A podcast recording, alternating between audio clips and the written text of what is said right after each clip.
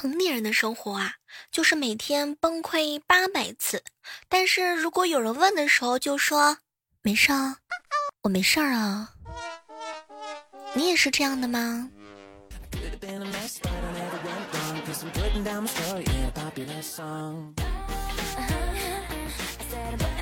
传统的父亲经常不在家，又想表达自己对家庭有贡献的时候，经常会说：“女儿，去帮你妈妈洗碗。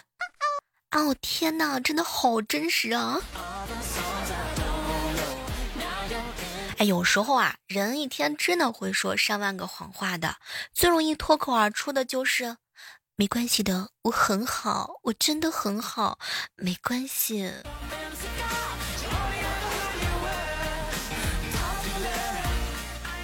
逛街的时候啊，听涛哥哥遇见一个美女，是他喜欢的类型，脑海当中想着各种搭讪的场景，鬼使神差的窜上去啊，拍了美女一下，嗨，美女，能认识一下不？美女当时看了看他，揉着肩膀，红着脸，对不起啊，我妈说了，不让我和会武术的男孩子一起玩，容易受伤。小哥哥，你是练铁砂掌的吧？真是高手。有一个大龄的男青年一直缠着朋友给他介绍对象，朋友不胜其烦啊。有一次呢，就对男青年说：“好吧，我有个小姨子，不过你得请我们吃饭。”男青年大喜啊，约定当天晚上呢就请客。饭局上，男青年看了看朋友的小姨子，气的是大骂：“没见过你这么不要脸的！为了蹭饭，把这个六岁的小姨子都带来了。”第一次相亲到了地方，介绍人把我俩的情况呢相互介绍了一下，就出去了，留下我们两个人单独谈话呀。那个男的说：“刚才介绍人说你二十三了，我看你不像这么大岁数啊。”我心里头暗暗自高兴，呵呵，这是夸我长得年轻啊。没想到他竟然说：“像你这么大岁数的，谁会穿的这么老土啊？” 哎，拜托不要这样子打击人好吗？你发现了吗？新衣服是一种很神奇的存在感，呃，存在穿在身上就有一种意气风发的这种自信感啊。这种自信呢，并不在于它本身多少钱，反正就是很特别自信。对于一个人来说，真的很重要。所以很多的女孩子呢，一定要为自己多买新衣服，知道吗？这是我为自己找的买新衣服的理由和借口。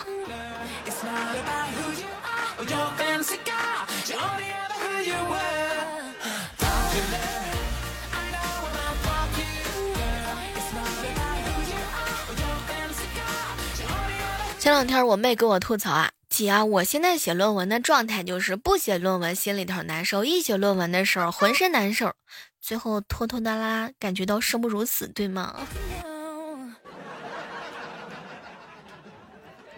回家的大巴上啊，邻座呢是两个女孩，一路上他们都是聊的家里长啊家短的，是吧？但有一段对话我没忍住就笑了，其中一个问说：“你介绍的三妞和她男朋友现在还好吧？”别提了，分了。前两天男朋友还向我哭诉呢。哇，问的那个姑娘是一脸的惋惜状。另一个接着说，她男朋友那天可伤心了，可就是不掉眼泪。啊，很有男子气概吗？他说他不能哭，他的睫毛膏不是防水的。不。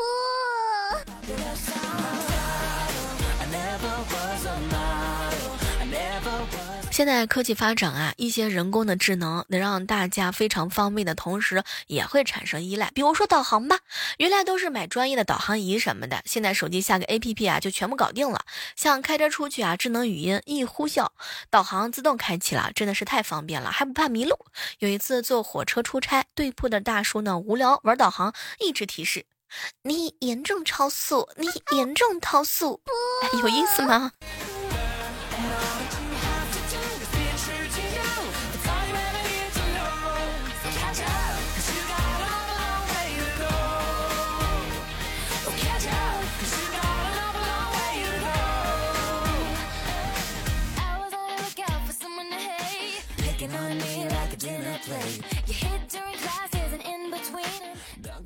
进入正轨之后啊，发现工作已经堆积如山啦。林哥哥呢向领导请示，能不能推掉一些？满怀期待的看着领导，他思考许久啊，缓缓的说：“小林啊，要不这样吧，我给你分配一个美女来协助你。哇，当时啊，林哥哥那个激动啊，领导，我为了你的英明的决定而鼓掌。当他下午看见新来的男同事的时候啊，那个气呀，哎，领导给他安排了一个智能的音响。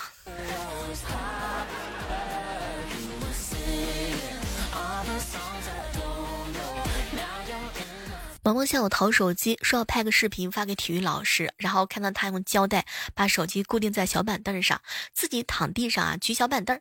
等他交完作业，老师就就想问问这个老师锻炼有用吗？结果呢发了视频之后啊，呃给老师发了一句话：老师老师，我已完成掌上压一百下。哎，你这发的是啥视频啊？老师看你这话是不是得气死？刚出家门就看到邻居家的小孩啊蹲在走廊里头，一边向我扔海洋球啊，一边喊：“阿姨小心！”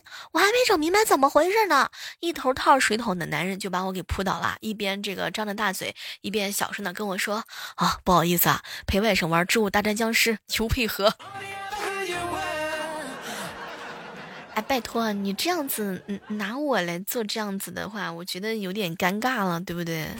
我怀疑你是对我有想法，然后趁机找个机会把我扑倒。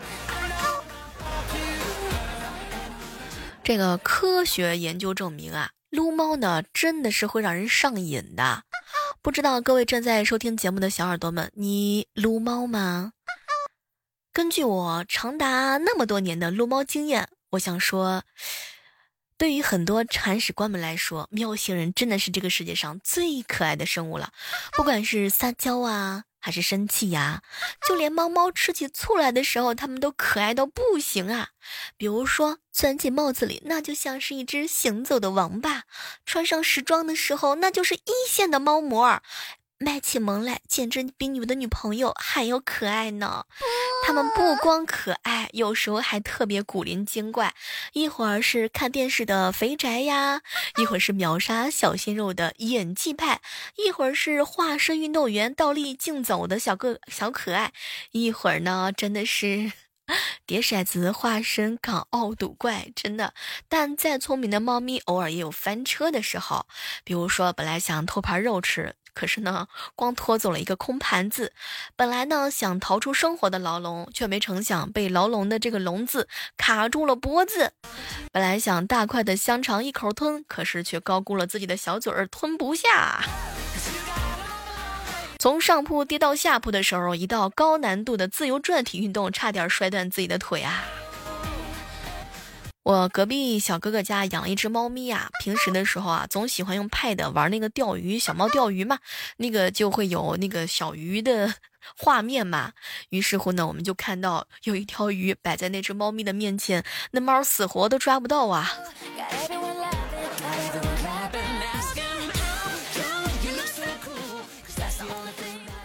家里有一只猫咪，还有一只打印机。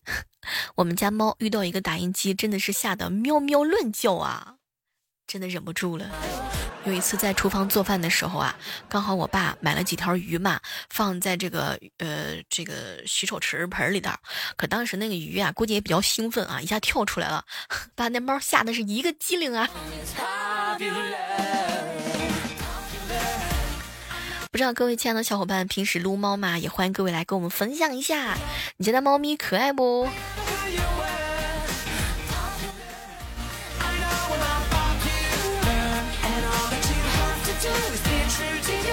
各位平时有没有被劣质的产品害惨的经历啊？可别提了，前两天一姐妹啊跟我吐槽，小妹姐，我跟男朋友约会的时候，衣服突然开线了，裂开了。不。啊，心疼你啊！有一回啊，在网上呢买了一个一字拖，可没想到啊，它开胶了，根本就没有办法走路，你知道吗？后来我真的是蹦着去肯德基，然后蹭了一个塑料袋抱着回家的，气死我了都要！开胶的经历，我真的是无语了。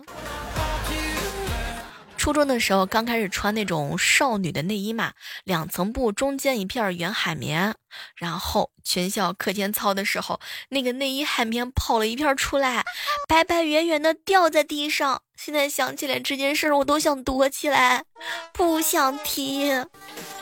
还有一回你知道吗？就是泳衣啊，那个垫子也是飘着的，哎，没成想有一次游泳的时候，突然之间出来了。旁边还有人故意特来看，还故意还故意过来看，你知道吗？小学那会儿，我哥校服裤子太松了，当时喜欢玩跳大绳嘛，我哥跳着跳着裤子就掉了，哎，当时操场上没想到的是，一群人过来围观啊，穿无肩带的抹胸上体育课跑步，直接掉到腰上，哎。当时我还穿的是有点透的白 T 恤，露出两个点。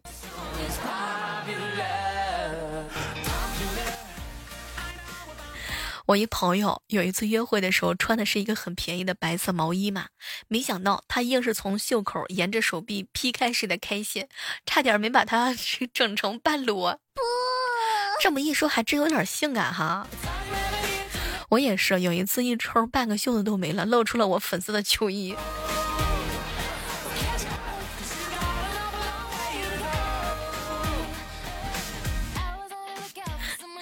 上体育课的时候啊，我一同学劈叉的时候摔倒了，班上的同学过来扶他，拿双手嘛就在他胳肢窝底下把这个把他从地上给夹起来，可是没成想袖子掉了，人还在地上。听我朋友讲的，冬天的时候一男生喝多了嘛，另外两个整不动整不动他，就一人拽着一个袖子拖他，结果嘎吱一下，羽绒服变马甲。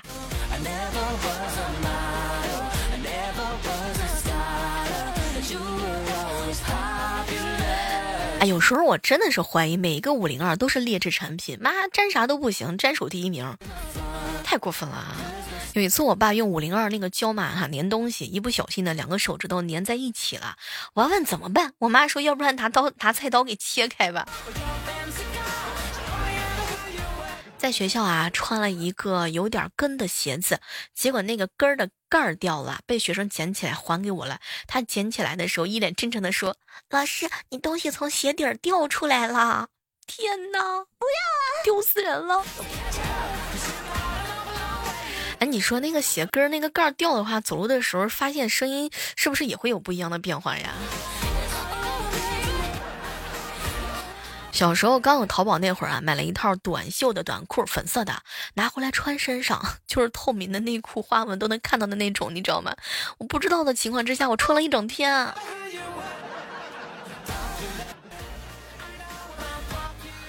我跟我跟你们说，我们班有个男同学，有一次呢，也是刚买了一个内衣嘛，哇天哪，也是真的很能看清楚那种，那谁知道那质量比较差嘛，又比较透明，这下就尴尬了。我也穿过那种露肉的裤子，穿出去好几次。有一天呢，被一个小姐妹告诉我说：“哎，小妹儿，你这裤子都能看到内衣，你知道吗？而且那那天我的内衣就是特别卡哇伊，被姐妹儿笑了好半天。”初中刚拍完毕业照，凉鞋的带子和鞋底之间的胶就开了啊！最后呢，我是表面上强装镇定啊，用脚趾头死死的抓着这个鞋底呀，哎，就是那么拖沓着回家的。到家的时候，觉得自己都要抽筋了。我一哥们儿从去上学的路上就开胶了，因为怕迟到就没有回家换，还经历了体育课放回回学，回到家之后，在家门口终于拖都拖不走了。小学跳绳，明明感觉到鞋底板快脱落了，但是我倔强，硬是鞋底分离了我才停手。小学的时候，晚上在小区和别人跳绳啊，跳着跳着，凉鞋的带子给断了，断了之后光着脚还跳，过后直接提着脚，提着这个鞋，光着脚回去，还好电梯里头没有人，要不又太尴尬了，真的是太有画面感了。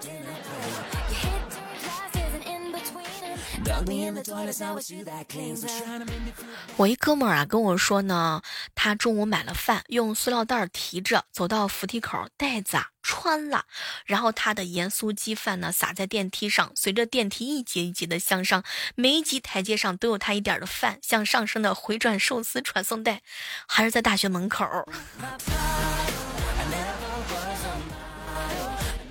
鞋底开胶，在路上被人踩掉了，是不是也挺糗的？我真的是万万没想到。高中有一次跑早操，被后面的同学啊踩掉鞋很正常嘛。但是有个兄弟被踩掉鞋底了，鞋子、袜子、鞋垫儿，四样东西啊，对吧？四样东西四分五裂的在跑道上，红色、红色绣着喜的鞋垫闪闪发光。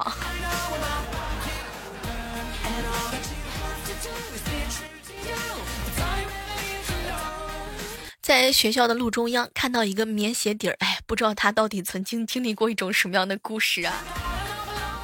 终究是我一个人扛下了所有。如果棉鞋会说的话的话，有一回在学校的路边看到一个胸贴，也不知道那个美女怎么样了。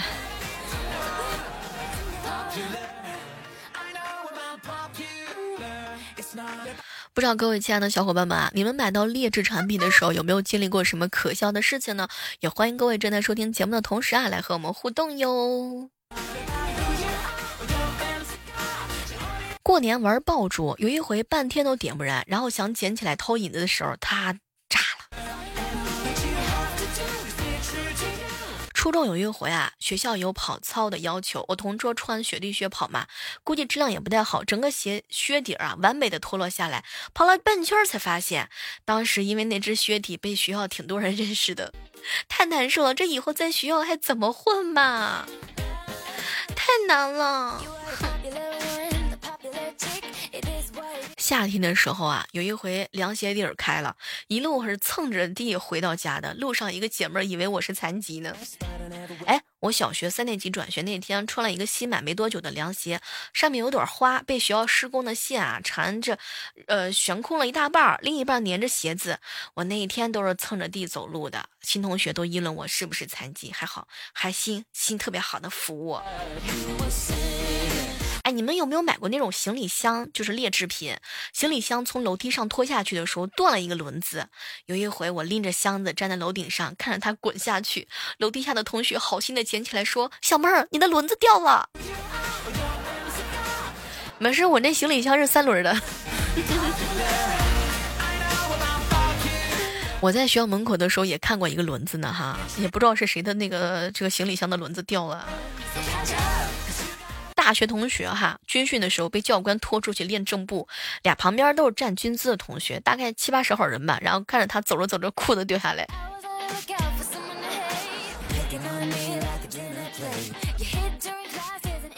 我一姐妹儿啊，跟我出去玩，回学校的时候，她突然打我一下。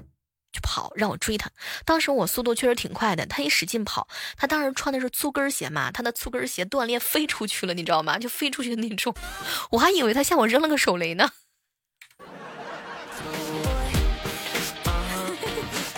在某 A P P 上啊，买了一件 T 恤，打开快递一看，妈呀，居然是一件童装！不。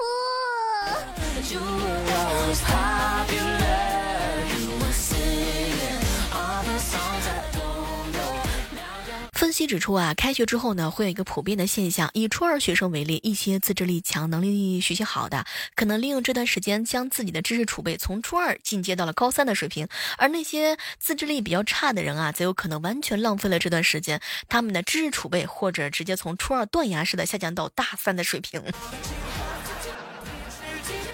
前段时间啊，一个小伙伴在群里头吐槽说：“小妹儿啊，这个疫情期间，我最大的感悟就是，孩子学习成绩不好，那并不是老师的问题。”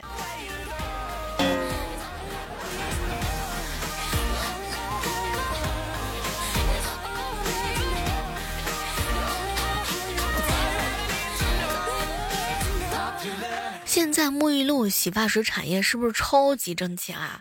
每次呢，船长哥跟自己的女神聊天的时候，女神都说自己正要洗澡呢。我不好意思告诉船长哥哥，人家只不过是没看上你。有的人啊是戴上墨镜更好看，有的人是戴上口罩更好看，有的人是戴上墨镜口罩更好看，有的人是就是墨镜口罩好看。好了，今天的节目到这儿又要和大家说再见了。嗯，请大家记住我带给你们的知识和知识吧。手机下载喜马拉雅电台，搜索主播李小妹呢。每天早上和晚上我都会在喜马拉雅上直播哟，来直播间和我一起玩吧。好了，期待着和大家不见不散，拜拜。